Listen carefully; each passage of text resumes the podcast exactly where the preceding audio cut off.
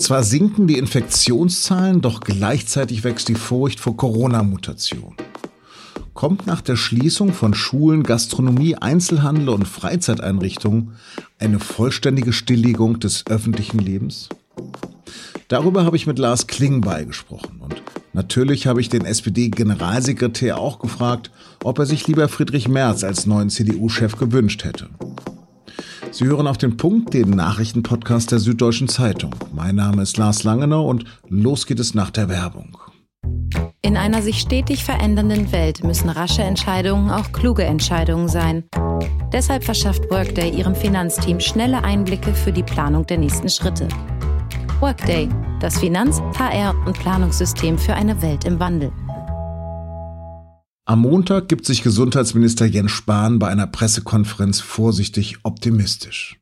Wir sehen sowohl in den Infektionszahlen, die runterzugehen scheinen, wenn wir die letzten Tage sehen, wie auch die Situation auf den Intensivstationen, wo es 10 bis 15 Prozent weniger Covid-19-Patienten gibt, Stand heute, äh, als auf dem Höchststand, dass sich scheinbar die Dinge in die richtige Richtung entwickeln.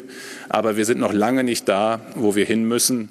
Trotzdem schwingt da noch etwas anderes mit. Wir sind nicht da, wo wir hin müssen, sagt der CDU-Politiker. Mit Blick auf die Horrorentwicklung in Großbritannien und Irland ist die Sorge vor hochinfektiösen Virusmutationen auch in Deutschland groß. Aber wie hart werden die weiteren Einschränkungen? Das ist vor einer weiteren Schaltkonferenz der Ministerpräsidentinnen und Präsidenten mit der Kanzlerin am Dienstag noch offen. Zumindest aber der Lockdown wird wohl bis Ende Januar verlängert, womöglich gleich bis Mitte Februar. Auch verschärfte Ausgangssperren sowie eine generelle FFP2-Maskenpflicht sind im Gespräch. Und mehr Druck zum Homeoffice. Aber für alle bleibt das eh unmöglich. Auch aus der SPD sind verschiedene Forderungen zu hören, was nun zu tun ist. So etwa ist SPD-Gesundheitsexperte Karl Lauterbach für drei Wochen Ausgangssperren nach 20 Uhr. Das SPD-geführte Niedersachsen ist für eine Pflicht zum Homeoffice und Finanzminister sowie Kanzlerkandidat Olaf Scholz ist zumindest für einen längeren und schärferen Lockdown. Was nun kommt, darüber habe ich mit dem SPD-Politiker Lars Klingbeil gesprochen. Herr Klingbeil, was haben wir nach den Bund-Länder-Gesprächen am Dienstag für neue Einschränkungen zu erwarten? Da steht alles noch nicht fest. Es gibt heute Abend ein Fachgespräch, wo, wo es gerade unseren Ministerpräsidenten, also den SPD-Ministerpräsidenten, darum geht, mal wirklich mit den Expertinnen und Experten auch zu reden über die Entwicklung seit Weihnachten, seit Silvester, die Einschätzung zu Mutationen, also wie wirkt sich diese Mutation, die wir gerade in anderen Ländern beobachten können, wie wirkt die sich aus? Ich glaube, das sind Grundlagen, die braucht man, um da noch Entscheidungen zu treffen. Und alles, was ich so in den letzten Wochen dann noch gehört habe, dass die Kanzlerin jetzt will, dass der ÖPNV komplett eingestellt wird, geisterte mal rum oder selbst sowas wie Ausgangssperren. Das sind alles sehr, sehr weitreichende Maßnahmen, die jetzt nochmal on top kommen würden. Und das müsste schon gut begründet sein. Ich sage Ihnen sehr offen, ich bin da skeptisch. Und deswegen ist es wichtig, dass heute nochmal mit den Expertinnen und Experten diskutiert wird. Und dann wird sich vieles wirklich erst morgen ergeben in dem Gespräch. Jetzt hat sich ja Olaf Scholz schon ein bisschen rausgetraut und hat gesagt, äh, wir brauchen doch einen größeren Stillstand. Glauben Sie denn, dass sich damit erreichen lassen könnte, dass die Zahlen sinken? Ja, wir, wir müssen genau gucken, wo sind so die einzelnen Herausforderungen gerade oder Probleme. Ne? Und mich sagen beunruhigt schon, dass wenn ich an den Lockdown im März denke, dass da viel mehr Leute im Homeoffice geblieben sind. Ähm, ich glaube, es waren irgendwie über ein Drittel der, der Arbeitnehmerinnen und Arbeitnehmer, die im Homeoffice geblieben sind. Und jetzt sind wir gerade mal bei 14, 15, 16 Prozent. Also, aber es gibt anscheinend dieses Präsenzgehabe noch in ganz vielen ähm, Chefetagen, wo man sagt, ihr müsst jetzt ins Büro kommen und ihr müsst jetzt herkommen, obwohl es wahrscheinlich keinen Qualitätsunterschied machen würde. Und das ist etwas, wo ich schon erwarte, dass die Ministerpräsidenten sich da morgen mit der Bundeskanzlerin ganz genau nochmal das angucken und dass man auch zu Maßnahmen greift, wie mehr Leute im Homeoffice bleiben können. Das ist aber in meinen Augen jetzt keine Verschärfung, die gleichzusetzen ist mit einer Ausgangssperre oder mit der Frage, ob man den öffentlichen Nahverkehr einstellt. So in meinem Freundeskreis ist eine große Verwunderung darüber, wie es eine Handball-WM geben kann oder Skirennen.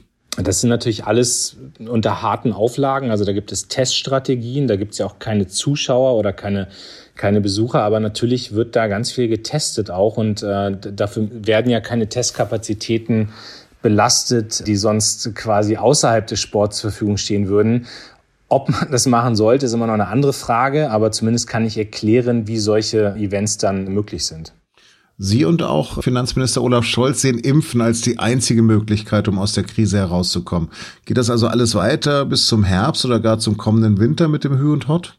Na klar ist natürlich, je mehr Leute geimpft sind, desto stärker muss auch gelockert werden. Ich glaube, dass die ersten Sonnenstrahlen uns sehr helfen werden, weil jetzt ja gerade das Virus auch sehr stark da übertragen wird, wenn man auf engem Raum zusammen ist, durch die Kälte. Da gibt's ja auch viele Hinweise drauf. Aber natürlich, am Ende ist Impfen das Licht am Ende des Tunnels und je mehr Menschen geimpft sind, desto besser ist das. Und deswegen muss beim Impfen wirklich richtig Tempo rein. Und ich bin ja froh, dass es da jetzt auch in den letzten Wochen nochmal zu Verbesserungen gekommen ist. Ja, dass dass äh, zum Beispiel das BioNTech-Werk in, in Marburg jetzt schneller aufgebaut wird, dass auch nochmal geguckt wird, wie bei der europäischen, ähm, also auf der europäischen Ebene nachbestellt werden kann, dass jetzt nochmal die Pharmaunternehmen an einen Tisch geholt werden.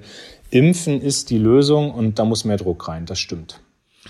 Es wirkt so ein bisschen so, als ob sich gerade an Gesundheitsminister Jens Spahn abarbeiten. Was hat er denn Ihrer Meinung nach falsch gemacht? Ich arbeite mich an dem nicht ab, aber er ist derjenige, der fürs Impfen zuständig ist und der das über Monate auch vorbereiten konnte. Und wissen Sie, ich habe jetzt wieder eine ganze Reihe von schockierten Ministerpräsidenten gehabt, als sie letzte Woche die Hiobsbotschaft gehabt haben, dass Pfizer eben doch nicht so viel liefert jetzt in den kommenden Tagen und es da zu Engpässen kommt. Und das ist natürlich alles problematisch, wenn es da jetzt ähm, zu, solchen, zu solchen Engpässen kommt.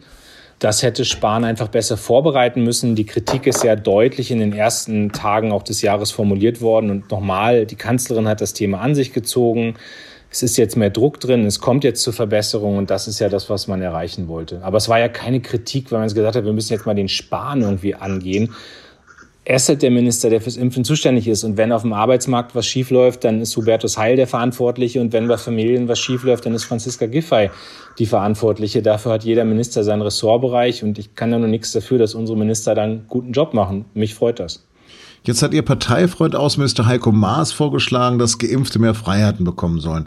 Wie soll man sich das denn vorstellen können, dass 90-Jährige jetzt in den Clubs tanzen dürfen? Ja, da sage ich Ihnen ganz klar, das ist eine Debatte zu Unzeiten. Also solange es nicht genug Impfstoff gibt und solange nicht alle die Möglichkeit haben, sich impfen zu lassen, sollten wir gar nicht darüber reden, ob es Sonderrechte für Geimpfte gibt. Das spaltet Gesellschaft auch, wenn, wenn, wenn dieser Gedanke sich festsetzt. Und ich bin dafür, dass wir jetzt uns darum kümmern, dass alle Menschen geimpft werden können. Aber solche Diskussionen brauchen wir zu diesem Zeitpunkt gerade nicht in dem Moment, wo Menschen geimpft sind, werden natürlich sehr schnell auch Grundrechte zurückgegeben werden müssen. Das ist doch klar, dass solche Einschränkungen, wie wir sie gerade haben, dass die, äh, dass die dann auch schnell wiederkommen müssen. Aber gerade ist der falsche Zeitpunkt dafür.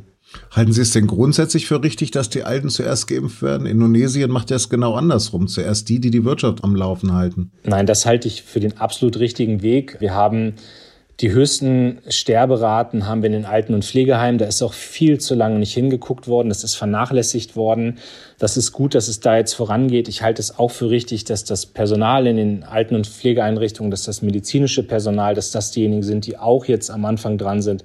Also den Weg kann ich äh, voll unterstützen und mittragen.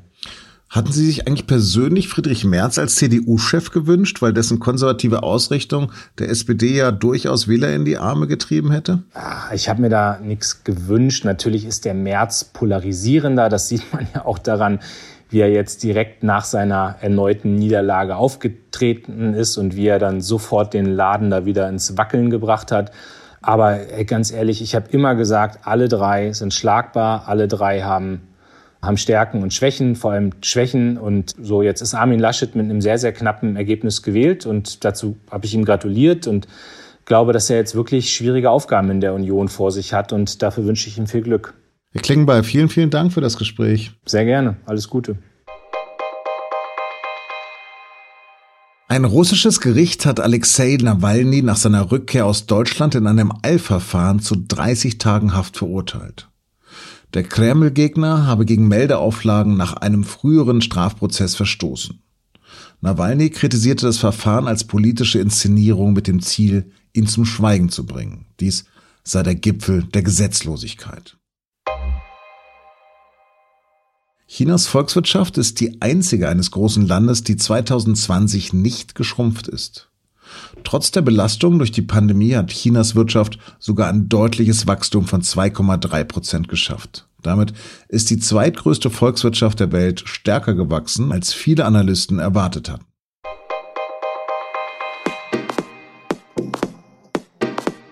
Gerade spielen die Handballer in Ägypten um die Weltmeisterschaft. Doch trotz strenger Sicherheits- und Hygienemaßnahmen gibt es Corona-Fälle auch unter den Sportlern. Das hat auch Auswirkungen auf die deutsche Mannschaft. So wurde das Spiel gegen Kap Verde abgesagt. Deutschland ist somit automatisch in der Hauptrunde. Was das grundsätzlich für Sportereignisse in diesen Zeiten bedeutet, darum geht es in unserem Podcast und nun zum Sport. Und den finden Sie, wie alle unsere Podcasts, unter sz.de-podcasts. Das war auf dem Punkt. Redaktionsschluss war 16 Uhr. Danke fürs Zuhören und bleiben Sie uns gewogen.